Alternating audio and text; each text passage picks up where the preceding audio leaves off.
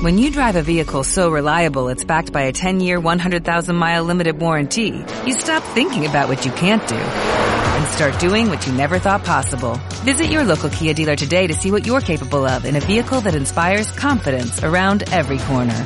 Kia, movement that inspires. Call 800-333-4KIA for details. Always drive safely. Limited inventory available. Warranties include 10-year 100,000-mile powertrain and 5-year 60,000-mile basic. Warranties are limited. See retailer for details.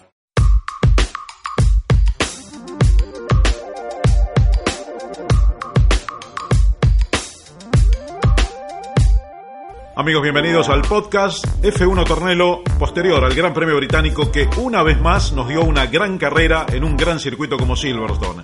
Estamos junto con Enrico Tornelo para llevarles a ustedes las opiniones de lo que hemos visto y de lo que justamente pensamos sobre una carrera que va a quedar también en la historia como una de las mejores de este año, junto tal vez con el Gran Premio de Austria, que ya había sido muy bueno. ¿Qué tal, Fer? ¿Cómo estás?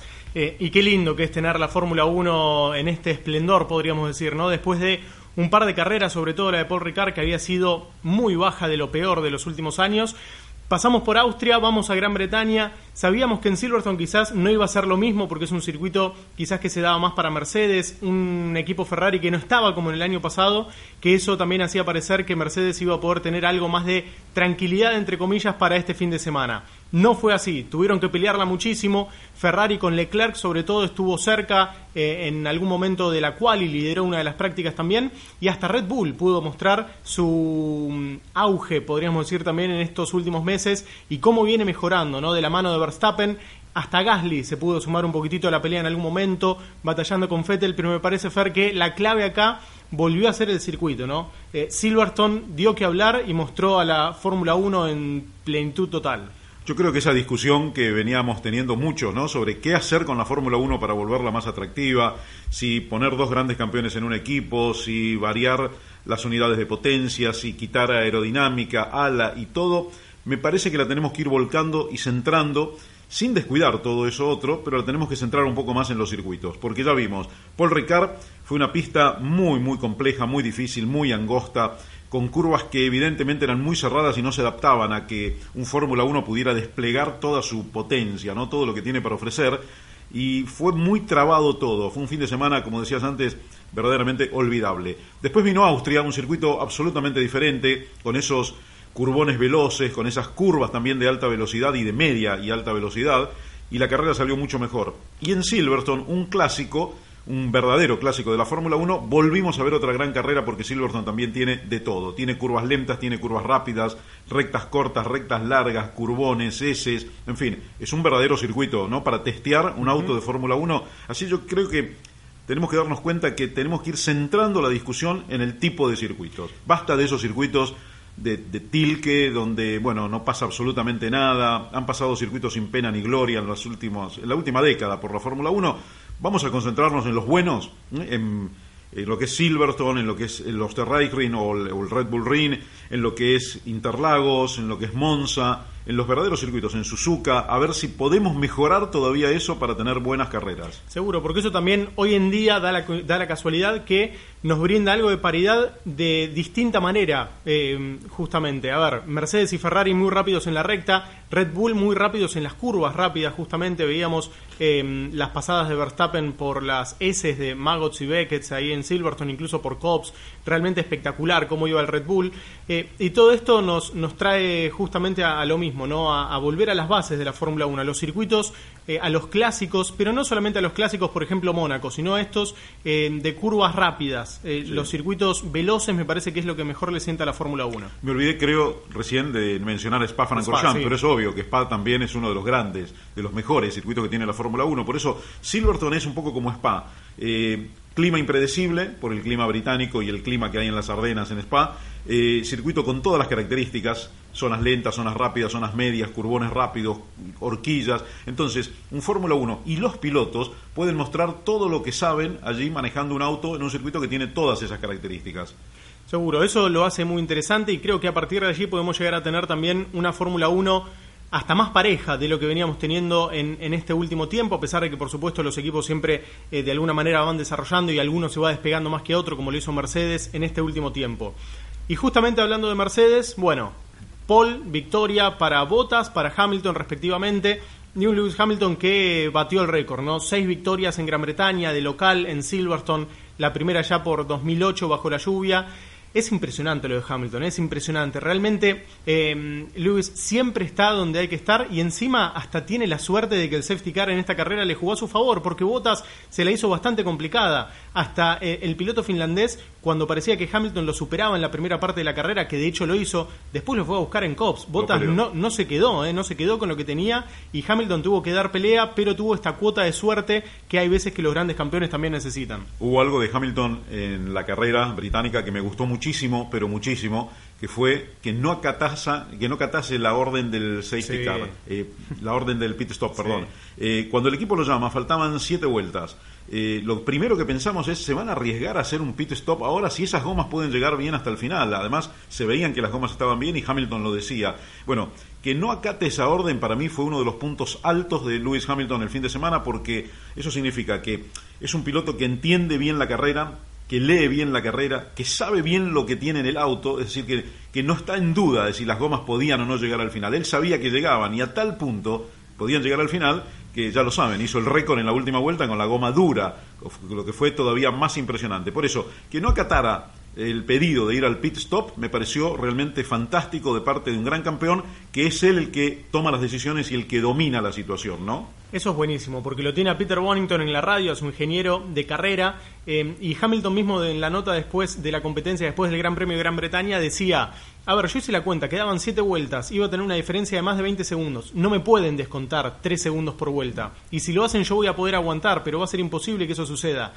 Y encima marca el récord en el final. Es como que eh, tiene ese plus que siempre puede dar y también la fortaleza mental, ¿no? De que con una carrera controlada se puede cometer algún pequeño error también yendo a buscar el récord de vuelta, pero él pensó que más peligroso iba a ser pasar por la zona de boxes, porque allí te falla una tuerca, te falla eh, un mecánico que tiene algún problema, un neumático que no llega a pesar de que iba a estar preparado Mercedes, cualquier riesgo que se corre allí iba a ser innecesario. Entonces por eso demostró tener esa fortaleza mental de él decirle al equipo, chicos, a pesar de que yo estoy yendo a 320, 330 kilómetros por hora, creo que tenemos que hacer esto, hagámoslo así y vamos a ganar igual. Así es. En la primera vuelta, cuando no entró a los pits, ya nos imaginamos y dijimos en la transmisión también que no iba a parar y no paró y la verdad que hizo bien.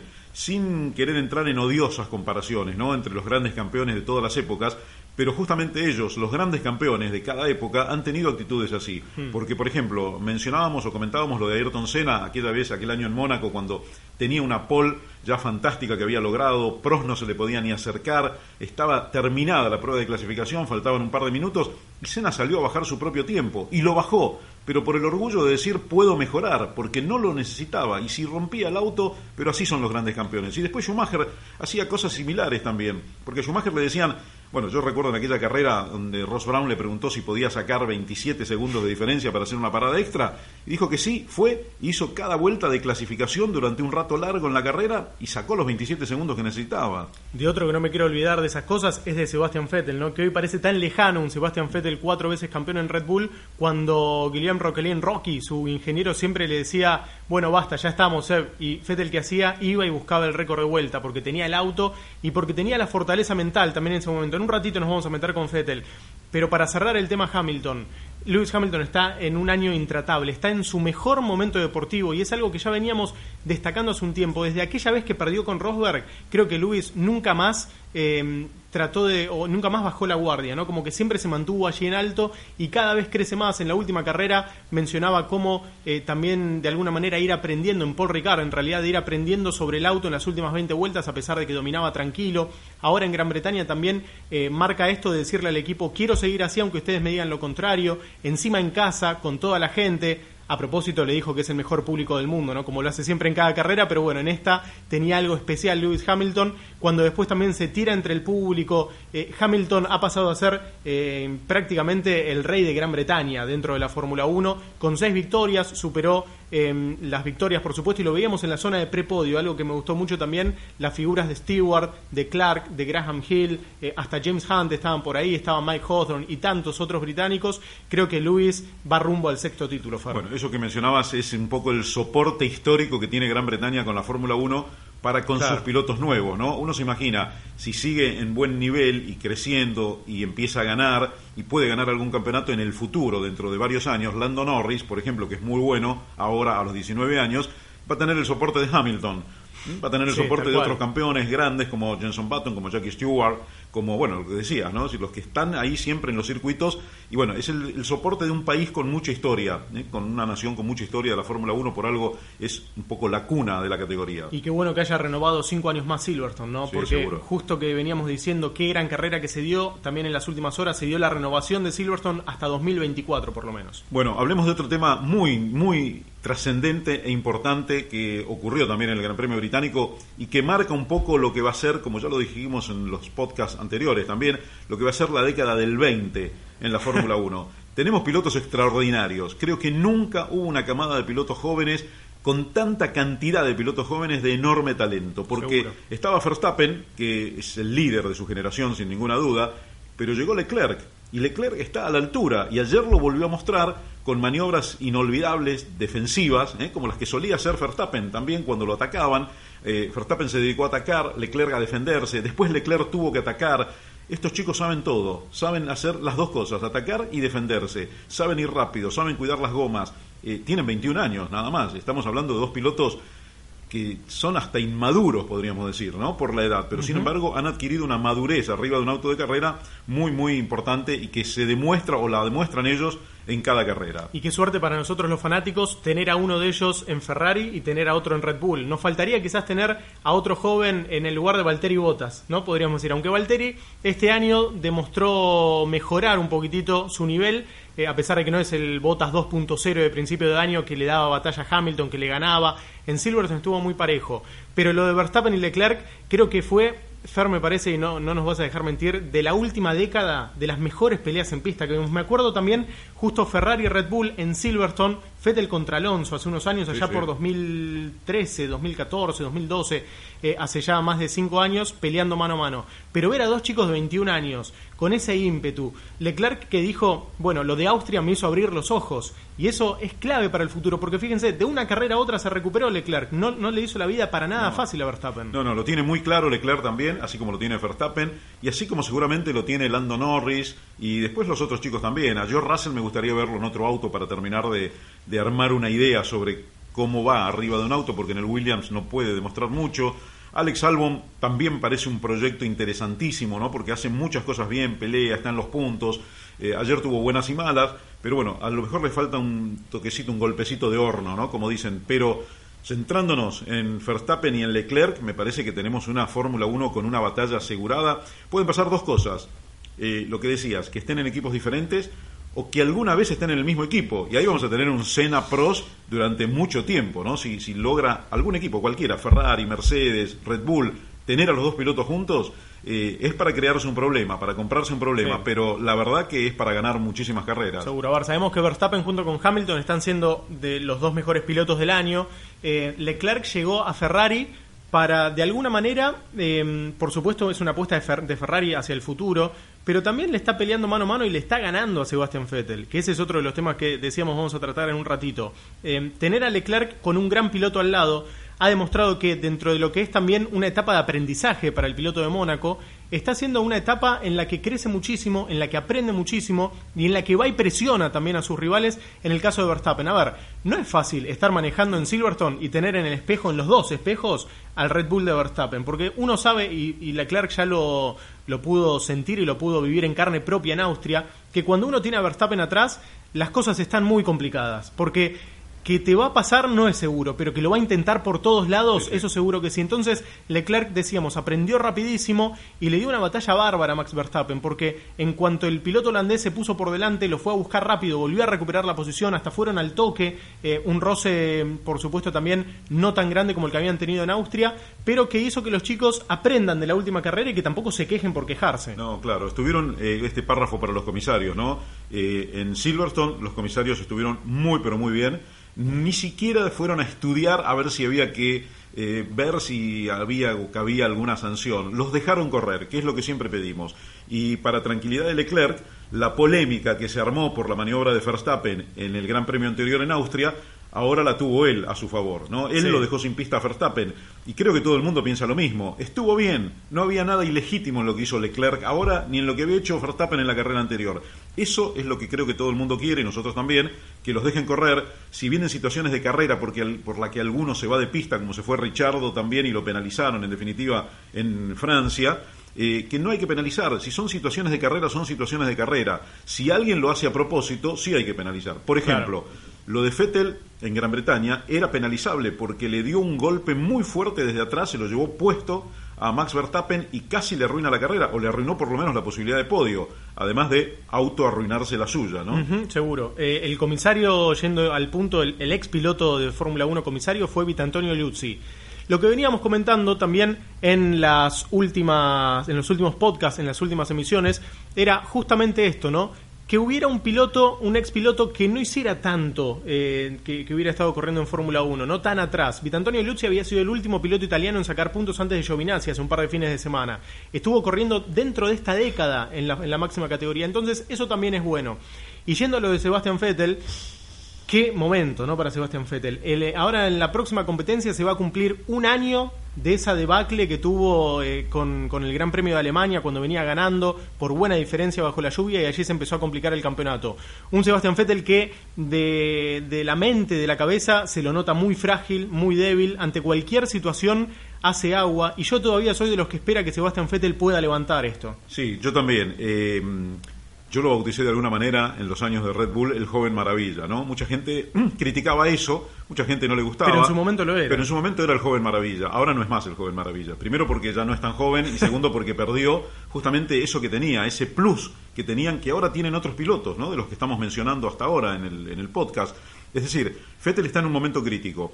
Eh, tampoco soy quien para decir que tiene que ir a un psicólogo, pero me parece que tiene que resolver algún problema interno, porque cuando llega a una situación extrema en la carrera o en la pista, comete un error. Cuando tiene que pasar a alguien de los poderosos, comete un error, termina siendo un trompo. Ayer con Verstappen se lo llevó por delante. Otras veces reaccionó intempestivamente, como hizo aquella vez en Baku hace un par de años con Lewis Hamilton. Entonces, me parece que tiene que enfriar la mente, como dirían en el fútbol, parar la pelota y ver cómo sigue el partido para él, porque es un Sebastián Vettel que está muy lejos de aquellos años de Red Bull, ¿no? Esos años gloriosos donde ganaba, donde como dijiste antes, se daba el lujo de hacer el récord en la última vuelta, aunque le gritaban por el por el radio que no acelerara porque ya estaba ganada la carrera y él lo hacía igual y se divertía con eso. Tenía talento. Esa carrera que mencionabas con Alonso, la lucha, es cuando lo pasó Alonso con dos ruedas por afuera, por la tierra o por el pasto. Hizo una maniobra extraordinaria también. Entonces, eh, aquel Fettel no tiene mucho que ver con este. ¿eh? Simplemente se llama igual, Sebastián Fettel. Pero aquel Fettel sí tenía toda la garra, el talento y esa decisión que a este le está faltando, porque cuando toma una decisión, se equivoca en los momentos importantes, ¿no? Seguro. Y fueron cuatro años de, grandes victorias y de campeonatos para Vettel en Red Bull y creo que ahora está en su punto más bajo desde 2014, ¿no? Lo que fue su último año en, en el equipo de la bebida austríaca algo que eh, también marcaba un momento complicado, ¿no? Porque le llegaba un piloto joven que se lo ponían al lado eh, de compañero de equipo, que era Daniel Richardo, que venía de Toro Rosso, pero que sabíamos el potencial que tenía. Ahora le sucede algo parecido. Eh, le ponen a Charles Leclerc, que incluso viene más joven todavía que Daniel Richardo, y hasta me animo a decir, con más hambre todavía que el piloto australiano, a pesar de que Richardo hoy en día lo tenemos un poquitito olvidado porque está en Renault, pero siempre de a poquito va demostrando y, nos hace recordar todo ese talento que tiene y que seguramente va a poder em, potenciar en, las próximas competencias y ojalá que con un auto mejor. Pero lo de Sebastian Vettel ahora está sufriendo a Red Bull, porque cada vez que tiene un Red Bull allí eh, termina últimamente en algún incidente. Había sido con Verstappen en Suzuka, cuando estaban allí peleando mano a mano en Spoon, que termina siendo un trompo Vettel. Eh, con Richardo también en Austin, ahora le termina pegando de atrás a, Max Verstappen en una maniobra que fue muy similar también a la de Baku de 2018, ¿no? a pesar de que en aquel momento venían de una, recta, de una recta de dos kilómetros, pero me refiero a que peleando por posición, el que viene de atrás se lo termina casi levantando a quien estaba por delante. Eh, párrafo aparte también para el Red Bull, ¿no? que pasó por encima de los cordones, que recibió este eh, golpe de atrás de Fettel, que voló en el aire, que cayó en la leca, nada lo detuvo a ese Red Bull que pudo llegar en el quinto lugar. Sí, y un párrafo también para Pierre Gasly, ¿no? En su mejor carrera en la Fórmula 1, eh, más allá del resultado final que fue muy bueno para él, terminó cuarto eh, por ese incidente de Vettel con Verstappen, le ganó a Verstappen en esta carrera, que perdió mucho allí al irse a la Leca.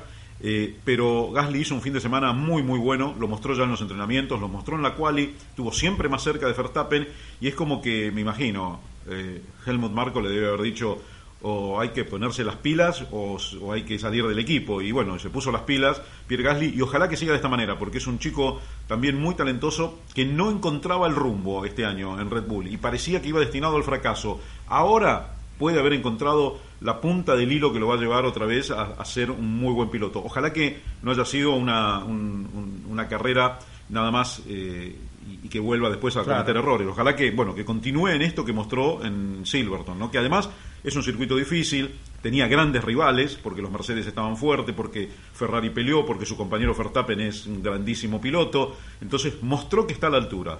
Sí, en muchos momentos lo aguantó también a Leclerc, lo superó a Sebastian Vettel también en, una instancia de la carrera. Otra de Vettel, ¿no? Perdió hasta con Gasly en esta carrera. Claro, eso habla muy bien de Gasly y vuelve a hablar muy mal de Sebastian Vettel, por lo menos en, en algunos segmentos de la competencia. Lo cierto es que Gasly tiene un gran talento. Recuerden que el año pasado con Toro Rosso hizo carreras muy buenas, hasta llegó a terminar cuarto, por ejemplo, en Bahrein, que fue mm, algo así como su, su presentación dentro de la Fórmula 1, y que también con el programa de jóvenes pilotos de Red Bull, sabemos con lo cruel que es ese programa, ahora han sumado al mexicano Pato Ward también que lo mandaron a Japón a la Super Fórmula, donde hizo su debut este fin de semana, ya había corrido en Fórmula 2, tienen a otro proyecto muy interesante en la Fórmula 3, que es un piloto de Estonia que tiene 18 años, que se llama Yuri Vips, que ganó este fin de semana justamente, que está peleando mano a mano con el equipo Prema, que es el que domina el italiano, el que ha dado campeonatos a muchísimos pilotos en las categorías menores y que tiene a Mick Schumacher, por ejemplo, en la Fórmula 2.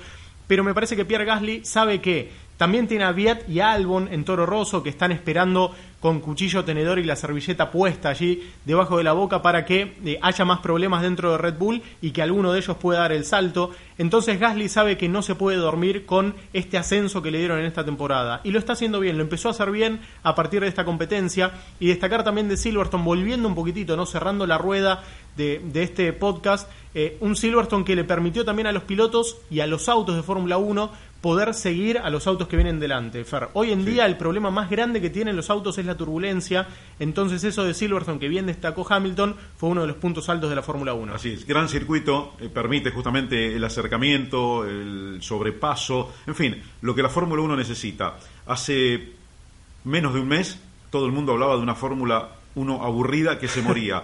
Vinieron dos carreras espectaculares, la mejor o las mejores de la década prácticamente, junto con un par de carreras más de otros años, y ahora todo el mundo otra vez está con esta Fórmula 1 fantástica.